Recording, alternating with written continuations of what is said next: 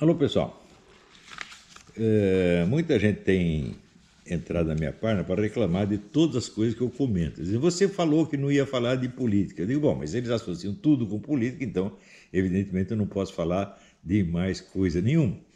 E como tem milhares de mavs e mortadelinhas escrevendo todo dia, né, qualquer coisa que eu diga, ah, você prometeu que não ia falar. Olha, isso vou, essas coisas eu não vou nem responder, porque é bobo demais, né? Então, hoje estarei aqui comentando aqui alguns assuntos na presença do meu assistente Rodrigo Cocô. Vocês não conhecem, agora já conhecem, tá certo? Então, isso é para não dizer que eu desprezo as opiniões alheias, está ele aqui para poder opinar quando ele quiser. Então, hoje eu vou comentar aqui uma entrevista do sujeito da Ampof, a nossa já conhecida Ampof, né? É mais um analfopof, que aparece dando palpite sobre coisas que ele não entende absolutamente. Então ele está aqui reclamando que o combate ao chamado marxismo cultural tem sido central no discurso ideológico do governo Jair Bolsonaro. A tese de que há um avanço de ideias marxistas e comunistas na sociedade que precisam ser combatidas tem como defensor mais proeminente o escritor Olavo de Carvalho. Então, para dizer que não há marxismo cultural nenhum, que tudo isso aí é pura ideologia, ele diz o seguinte: os programas de pós-graduação em filosofia no Brasil não têm forte presença das disciplinas sobre Marx. Somente 4% de todas as matérias dos programas de mestrado e doutorado nessa área têm o pensador alemão como tema ou referência. Então, em primeiro lugar, meu filho, marxismo cultural não, é, não está nas obras de Marx. Marxismo cultural aparece, vamos dizer, mais publicamente a partir da década de 30 e 40, especialmente 50 e 60, com autores como Georg Lukács, eh, Max Horkheimer, Theodor Adorno, etc., etc. De modo que, lendo todas as obras de Marx, você não vai encontrar coisíssima nenhuma sobre marxismo cultural. A diferença entre o marxismo cultural e o marxismo clássico, o marxismo de Marx, é bem marcada porque, sobretudo, através da transição das reivindicações proletárias para as reivindicações emocionais ou psicológicas da classe média alta, sobretudo estudantes, e também do lumpe proletariado, drogados, bandidos, prostitutas, etc, etc. Uma coisa não tem nada a ver com a outra. Eu até vivo dizendo que o pessoal da escola de Frankfurt matou a revolução socialista porque desviou a atenção dela do proletariado. Tá certo? O proletariado é uma classe eminentemente conservadora, Proletariado chama-se proletariado porque tem prole, é um papai, uma mamãe, um monte de filhinhos. E o papai tem que trabalhar o tempo todo e ele não está aí assim em busca de prazeres. Quando nós olhamos as fotos das que até coloquei na, no meu Facebook, que foram todas retiradas pelo gerente do Facebook, reconhecendo que aquilo é uma imoralidade, tinha mais de 20 fotos de atividades curriculares das nossas universidades, todo mundo pelado, fazendo suruba trepando em público. Era isso que os caras estão fazendo. E você acha que o proletariado tem obrigação de trabalhar para sustentar esta, este tipo de atividade né, de estudantes que naturalmente pertencem da classe média para cima? Né, todo esse beautiful people do show business e das universidades e da mídia, porque a mídia é a mesma coisa, jornalista é a mesmíssima coisa. Né? Então, o que o, o, a Escola de Frankfurt fez foi desviar a atenção das reivindicações proletárias para as reivindicações psicológicas, para a luta psicológica. Né? Então, é claro que você lendo Marx inteirinho, você não vai encontrar absolutamente nada disso. Marx tinha um desprezo total pelo lumpen-proletariado, ele considera o lumpen-proletariado um inimigo radical da, da Revolução, e hoje em dia, graças à influência da escola de Frankfurt, no Brasil trabalhada especialmente pelo Haddad, né, o, pelo ex-prefeito de São Paulo Haddad, é, no livro Em Defesa do Socialismo, livro de 1998, um dos pontos essenciais é elevar politicamente o lumpen proletariado. Bandidos, prostitutas, drogados, loucos. Então, o, o lumpen proletariado se torna um elemento ativo da revolução, passando o proletariado para trás, evidentemente. Né? Então, quando que o proletariado por si teve a capacidade de fazer barulho que essa gente tem. Né? Como você vê, o número de jornalistas e de pessoal do show business ali é muito grande, tá certo? Então, eles naturalmente têm uma capacidade de propagação das suas ideias e das suas atitudes infinitamente maior do que o proletariado jamais teve. Você, por exemplo, você pega todos os grandes jornais do mundo, todos têm um caderno de show business é e caderno de comportamento, onde aparecem então as novas modas, as novas atitudes, etc, etc. É, quando que você viu algum caderno, algum jornal grande, revista semanal, ter caderno proletário? Nunca teve. Então, se quando se fala de marxismo cultural, é disso que nós estamos falando. Isso tem pouco ou nada a ver com os textos do Marx originário. Isto, em primeiro lugar. Em segundo lugar, eles estão levando em conta apenas trabalhos da área de filosofia. Ora, o interesse filosófico em Marx é uma coisa, e o interesse do marxismo em geral para todas as áreas é outra. Se você for averiguar as áreas de pedagogia, direito, sociologia, etc., bom, as ideias marxistas estão muito mais presentes do que na área de filosofia pura, isso é coisa óbvia, tá certo? Pode-se, veja, até grande, grande parte do século XIX, até, vamos dizer, até 1910 por aí, já o começo do século XX, ninguém considerava Marx um filósofo, considerava apenas um economista e um revolucionário. Foi aos poucos, e graças, sobretudo, ao próprio pessoal da Escola de Frankfurt, que o prestígio filosófico de Marx começou a aparecer, sobretudo através de Georg Lucas, que é sem dúvida de longe o maior dos filósofos marxistas, pelo menos no meu gosto. Aliás, se der um livro de, de Georg Lucas para esse pessoal ler, eles têm. Como é que se diz? Tem congestão cerebral na página 5. Né? Então, em terceiro lugar, no tempo em que eu militava na esquerda, o número de pessoas que liam Marx era ínfimo. Hum? Eu me lembro de que todo mundo que eu conheci, incluindo Zé Dirceu e Rui Falcão, que depois foram líderes do PT, eu conheci três pessoas que estudavam Marx. Que era eu, um velhinho notável chamado Nabor Caires de Brito, e um sujeito que era até sobrinho do governador do Rio de Janeiro, chamado Roberto Negrão de Lima, um rapaz muito estudioso. Nós três estávamos interessados nisso. O resto lia assim, lia os jornais do partido, a Voz Operária, é certo? lia material de propaganda e parava por aí mesmo. Então, se você fosse procurar... Agora, pergunta o seguinte, entre os militantes do MST, quantos leram Marx? 4%? 2%? 1%? Menos de 1%. Então, o que significa essa sua estatística? É claro que o marxismo, seja o marxismo clássico, seja o marxismo cultural, jamais se propagou através dos livros do próprio Marx. Oh, meu Deus do céu! Hã? Porque a produção de livros de divulgação é um negócio avassalador, imenso. As editoras comunistas sempre ocupavam o primeiro lugar no mercado editorial. E o período chamado período militar foi, segundo todas as pesquisas feitas na academia, na Associação Brasileira do Livro, né? o período de maior progresso do livro esquerdista, do livro de propaganda esquerdista.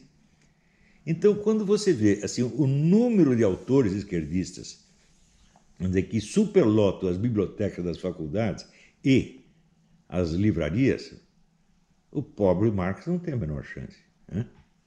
Você veja, por exemplo, o Capital de Marx só foi traduzido no Brasil entre as décadas de 70 e 80 pela Livraria Civilização Brasileira do Enio Silveira, que era a maior editora comunista do Brasil. Fora disso, você tinha apenas antologias, né? Textos menores, publicados sobretudo pela editora, editora Vitória, que era editor, outra editora do partido. Né? Então, o, o, o, coitado do capital só entrou no Brasil tardiamente. Então, durante meio século, você tinha comunistas que nunca tinha lido o Capital, nem um pedacinho dele.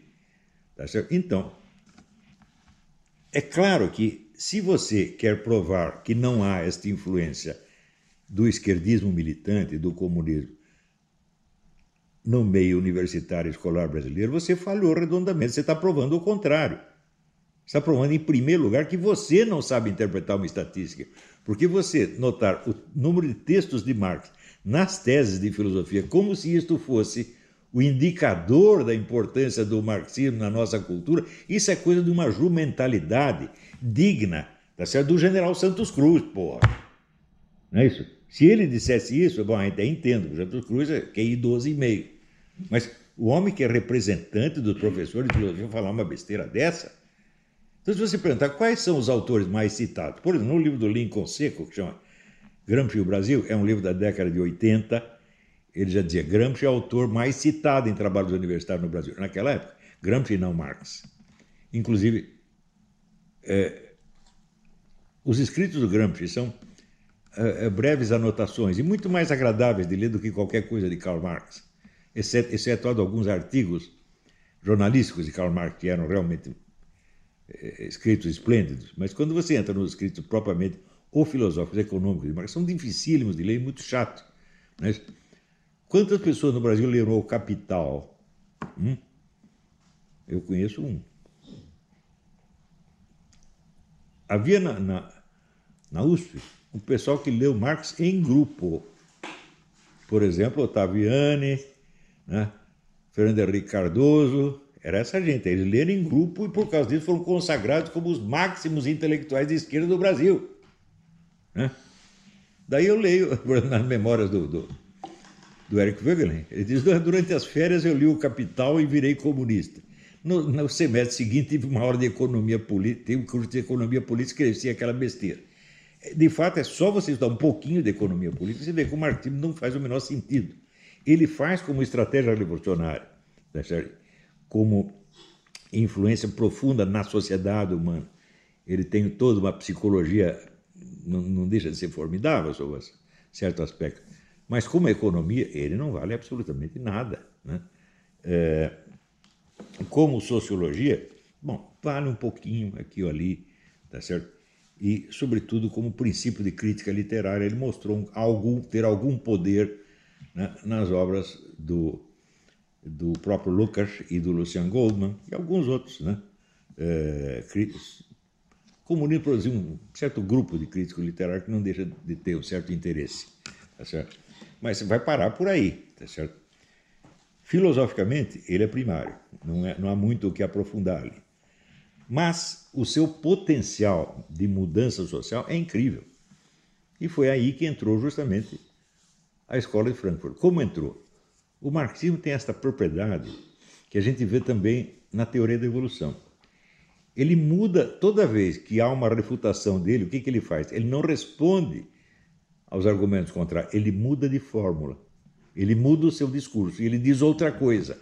Então é claro que ele jamais pode ser derrotado. Por quê? Porque ele não tem identidade. É? Então é uma discussão que não vai terminar nunca. Toda vez que você está refutando o argumento dele, ele apresenta outro argumento e diz uma coisa completamente diferente.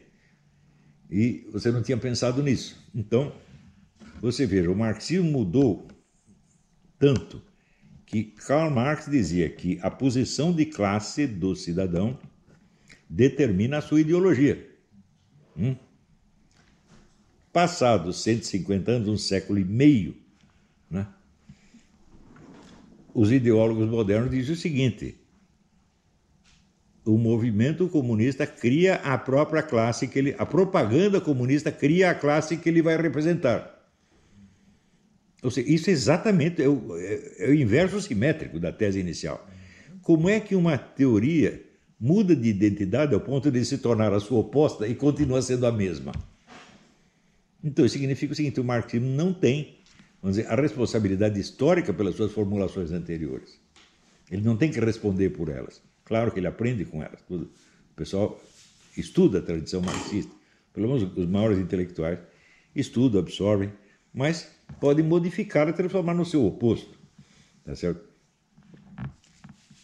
Então, por isso mesmo, você verá, a leitura de Marx nunca foi muito disseminada em esquerda nenhuma, e hoje menos do que nunca. Você acha que esses estudantes universitários que vocês estão fazendo, que só pensam em sexo e droga o tempo todo, têm capacidade de ler Marx? Vocês estão é doidos? Vocês criaram tá as gerações mais estúpidas da história humana. Nunca houve uma coletividade tão imbecil quanto os estudantes universitários brasileiros. E vocês, gente da Ampof e outros parecidos, vocês criaram isso. E daí, ah, estão lendo pouco Marx. Oh, meu Deus do céu! Você acha que eles estão capacitados para ler Marx? Não, mas eles vão ler, sei lá, eles podem ler um pouquinho do Pierre Bourdieu, né? Pode ler, eh, por exemplo, o, o autor mais citado nos, nas testes do Enem é o Milton Santos. Pode ler o Milton Santos, tá certo? Você pode ler até, você pode ler o Haddad, né? Você pode ler a Marlena Chauí, pode ler esses carinhas. Marx é claro que não, meu Deus do céu. Agora, o teste decisivo aqui não é este. Quantas pessoas estão lendo? Ah, poucas pessoas no curso de filosofia estão lendo Marx. Claro, se você exclui faculdade de educação, de psicologia, de sociologia e, sobretudo, de direito, claro, o interesse por marxismo é, vai diminuir. Sobretudo entre os estudantes de filosofia, porque, no mínimo, no mínimo, o estudante de filosofia é exposto a uma bibliografia infinitamente mais interessante desde o início. Pensa bem. Qual é o estímulo que você, você pode ter para ler Karl Marx comparado com o que você tem para ler Platão? Os diálogos de Platão são absolutamente encantadores, desde a primeira linha. A gente começa a ler aqui e não para. Agora pega aí o, o Capital, chega na página 3, você já não está entendendo mais nada. Né? Porque o próprio Karl Marx também não estava entendendo. Né? Então, por exemplo, quando você pega a, dizer, a teoria marxista do valor, quando diz o, valor de uma mercadoria é a quantidade de trabalho socialmente necessário para produzir. Meu Deus, seu negócio pode ser dificílimo de produzir, pô, precisa ter muito trabalho e ninguém dá um tostão por aquilo. Hã? Ora, e no entanto tem coisas assim, por exemplo, a calcinha da Madonna. Qual é a quantidade de trabalho socialmente necessário para construir a calcinha da Madonna? Faz a calcinha em dois minutos, a Madonna usa durante 30 minutos, dá uma mijadinha ali, pronto, está feito o valor da mercadoria. Ou seja, essa teoria do marxismo do valor, ela não faz o menor sentido. E por isso mesmo, o sujeito começa a ler aquilo, ele fica encrencado, cada vez entendendo menos. E quanto menos você entende, mais você tem a impressão que a coisa é profunda. Todo o segredo do Karl Marx é isto, né? Então, eu não vejo muito estímulo para estudar Marx do ponto de vista filosófico. Existem inumeráveis autores muito mais interessantes do que, do que Karl Marx. Né? O estilo do Karl Marx é pesado, exceto nos artigos. Os artigos às vezes é interessante, mas quando está escrevendo as obras técnicas dele, é, é um horror aquilo. Então você pega um livro do Nietzsche, tem aquelas frases fulgurantes que você lê uma vez nunca mais você esquece. Ah, vai ler Nietzsche, evidentemente.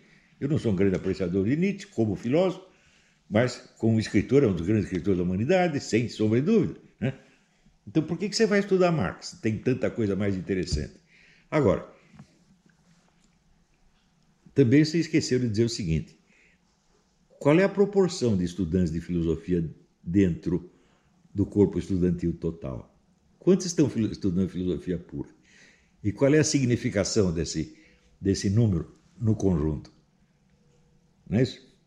Então, você vai lá nos cursinhos do MST quantos textos de Marx eles estão estudando. Se estudaram duas páginas, é muito. Eles vão ler coisas muito mais populares, muito mais coisa de propaganda e doutrinação. Então, esta sua entrevista, senhor fulano aqui, quem foi que deu a entrevista? É... Ele está escrevendo aqui um tal de Paulo Saldanha, né? mas ele fala de um levantamento feito pela Ampof. Ops! Qual é? é, é no levantamento feito pela Ampof. Nós já tivemos alguns contatos com a Ampof. Eu considero isso aqui uma associação de analfabetos funcionais, para não dizer de mentirosos e salafrários. Né? Não posso generalizar, claro. É evidente, é impossível que todos lá sejam vigaristas, mas tudo que eu li de vocês até hoje é vigarice. Tudo de mais de 10 anos atrás. Né? E isso aqui, vocês aqui se superaram, vocês estão querendo enganar as pessoas.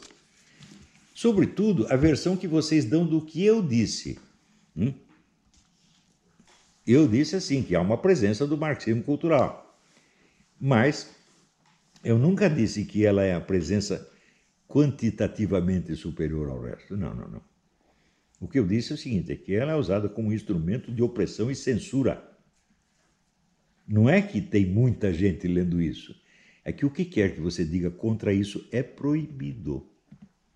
Então vem aí seus ampófios, mostrem quantas teses anticomunistas foram aprovadas em todas as faculdades do país. Quantas teses anticomunistas vocês aprovaram ao longo de toda a sua carreira? E eu já respondo: nenhuma. Nenhuma nunca. Então, eu tenho insistido nisso. Quem fala muito na presença, a doutrinação, propaganda, marketing, é o pessoal da escola sem partido. Né? Que eu acho que é, eles são baseados num, num, ideal moral correto, mas a estratégia deles é. A visão que eles têm da coisa é primária, tá certo? Eles, nunca o problema foi de propaganda e doutrinação. O problema é de controle e censura. Isto sim. Quer dizer, vocês. O cara que vai, ele, ele quer impor a sua autoridade comunista, ele não vai sair pregando o comunismo. Isso é uma estupidez. O que ele vai fazer, em primeiro lugar, é suprimir tudo que é anticomunista. Política que é idêntica ao desse alguns ministros nossos. Como, por exemplo, diz né, uh, seus próprios Santos Cruz. Nós temos que ter um governo sem ideologia. Ora, todos têm que ser sem ideologia? Ou a esquerda pode ter ideologia? Pode ter. O próprio Santos Cruz demitiu uma funcionária lá porque ela estava negando verba para a propaganda comunista no cinema. E ele foi lá, forçou a dar a verba e demitiu a mulher. Não sei outros detalhes da coisa, mas o sentido ideológico da coisa é muito simples. Ele protege a difusão ideológica comunista, mas o outro lado ele não deixa de ter ideologia. Hum? O lado que ele diz que é o dele mesmo. Então só pode haver duas atitudes. Pode ter a ideologia comunista ou esquerdista, de modo geral, e a neutralidade do nosso governo. O resto ele chama de extremismo. Quer dizer, esses comunistas que matam gente adoidado, estão aí soltando bombas, estrangulando pessoas, matando cristãos, isso não é extremismo. Extremismo é você querer opor um argumento ideológico à ideologia. Teve até um general, que não vou citar o nome, disse: opor uma ideologia a outra é besteira. Trocar uma ideologia por Mas isso é o centro do problema. As pessoas que falam isso não sabem o que é ideologia, não têm cultura, gente. É? Nunca leram um livro sobre o fenômeno da ideologia. O que é ideologia? É um discurso justificatório de um interesse político ou econômico definido. Hum? É possível você fazer qualquer política sem você ter um discurso justificativo? Hum? Não é possível. É possível que o discurso justificativo de uma política seja inteiramente científico, objetivo, sem nenhum elemento retórico ideológico? Absolutamente impossível, porque na política não existe essa certeza matemática. Então, política sem ideologia, meu filho, é cagar sem cu. Que eu acho que esse general faz. Tá? Ele não precisa dessas coisas, né? Ele chama aqui o Rodrigo Cocô e o Rodrigo Cocô sai sozinho. Quer dizer, com que tipo de gente nós estamos discutindo? Com esses analfabetos incapazes. Né? Pessoas que não, não chegam ao nível da inteligência humana. A inteligência é subhumana, meu Deus do céu. O homem que fala numa política sem ideologia, ele não tem o nível humano normal de inteligência. É uma pessoa gravemente lesada. E, no entanto, está lá dando palpite. Está né? cheio de gente assim na Ampop e está cheio de gente assim no Ministério. Né? E nas Forças Armadas. Não são todos, graças a Deus não são todos. Mas os que estão aparecendo e mandando são assim. Você pega lá seu Santos Cruz, seu Mourão, né? vai dar nisso. Ora, o senhor que quer uma política sem ideologia, mas que ao mesmo tempo admite liberdade para a divulgação da ideologia comunista, ele está o quê? Sufocando todo, proibindo todo o anticomunismo e deixando todo o espaço aberto para os comunistas. Foi assim que os nossos militares combateram o comunismo. Por que, que você acha que depois de 20 anos só havia uma força política restante no Brasil ao fim do regime militar? Só a esquerda. Porque os militares combateram a esquerda assim. Não pode ter ideologia. Hum? Só a esquerda pode ter ideologia, nós não podemos. Então, eles perderam a briga depois de Veja, ninguém teve mais poder na mão do que os militares durante o regime militar. E perderam tudo para a esquerda. Né? Primeiro venceram a esquerda e depois entregaram tudo de mão beijada. E depois, durante 35 anos, foram humilhados e cuspidos na cara sem poder fazer nada. E ainda querem nos dar lição. Pois eu afirmo para você: não há um general em todas as nossas Forças Armadas habilitado a discutir esse assunto. Por quê? Simplesmente eles não leem essas coisas. O general Sérgio Coutinho, que estudou Gramsci profundamente, seriamente, morreu amargurado porque os seus colegas não ligavam para isso. Ele estava ajudando as Forças Armadas, ele estava salvando o prestígio das Forças Armadas. E os caras queriam o quê? Jogar ping-pong no clube militar, meu Deus do céu. E depois sair cagando regra. Tá então, a elite brasileira é podre, a elite intelectual universitária é podre, a elite militar é podre, a elite política é podre. Olha, a menos podre, sabe qual é? A elite econômica. Por quê? Porque no mundo empresarial você não pode ser tão imbecil assim. E você não pode ser tão desonesto assim. Você vê, houve imensas pesquisas da Fundação Getúlio Vargas, já antiga, mostrando que o nível de corrupção no mundo da empresa privada é muito menor do que no mundo da, da política e do, do, do, das empresas públicas. É claro que é. Porque se aparece um empresário roubando desse jeito, em três meses ele está liquidado. Os outros não querem mais negócio com ele. Então, no mínimo, algum um pouco de ética existe no mundo empresarial, que não existe no mundo universitário, não existe no mundo jornalístico, não existe no mundo da, das diversões públicas e show business, e não existe no mundo da política parlamentar. Hã? Bom, era isso aí que eu queria dizer sobre este assunto. Mas eu quero comentar também essa entrevista do senhor Miguel Reale Júnior, que diz que o seguinte, que o, o governo Bolsonaro é um governo do obscurantismo rudimentar, né? É um, como é que era a palavra que ele usou? É,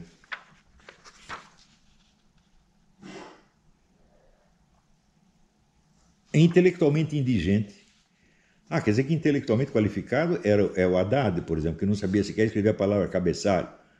E era uh, o, o, o, líder intelectual era o Emir Sader, que escrevia Getúlio com LH. Né?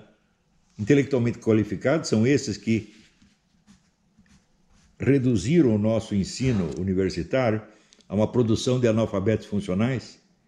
Intelectualmente qualificado era o Lula, Veja, ô Miguel Real, a Dilma nem você aguentou, porra. Com a Dilma, a vergonha começou a ficar demais e você teve que passar para o outro lado. Temporariamente, na esperança de, com isso, resgatar né, a, a superioridade intelectual da esquerda. Olha o que é intelectualidade, superioridade intelectual da esquerda aqui nessa POF, rapaz. Você pensa que você é intelectualmente superior, você não é. Você é uma medíocre. E fica, veja, o cara fica se orientando pelo Bobbio. O Bobbio é um pateta, um coitado. Né? É um homem que tem assim, muita erudição, mas não entende as coisas em profundidade. Né? Por exemplo, a Norberto Bobbio, seu estudo, enfrenta o desafio da persistência da dicotomia direita-esquerda. Por que desafio seria um desafio? Quer dizer, por que, que depois da queda do mundo de Berlim deveria assumir a oposição direita-esquerda? Me diga. Né? Se você tem essa expectativa, você é um bocó de mola. Veja, dez anos depois da queda do muro, de, da queda da União Soviética, né, o Jean-François Rever escreveu um livro que chama La Grande Parada, a Grande Parada, tá certo? onde ele perguntava como é possível que, depois, decorridos dez anos da queda do mau regime comunista, a esquerda está muito mais poderosa do que antes. Eu disse que isso ia acontecer, por quê?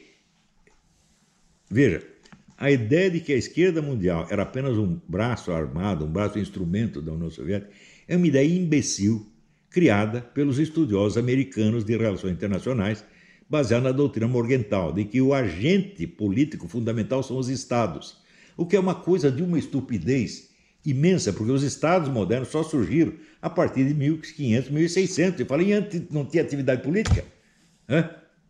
E antes não existia outras veja, forças infinitamente superiores a qualquer estado, como a Igreja Católica, a maçonaria e o próprio Partido Comunista. Hã? O Partido Comunista antecedeu de mais de 60 anos a Revolução Russa e sobreviveu ao regime russo.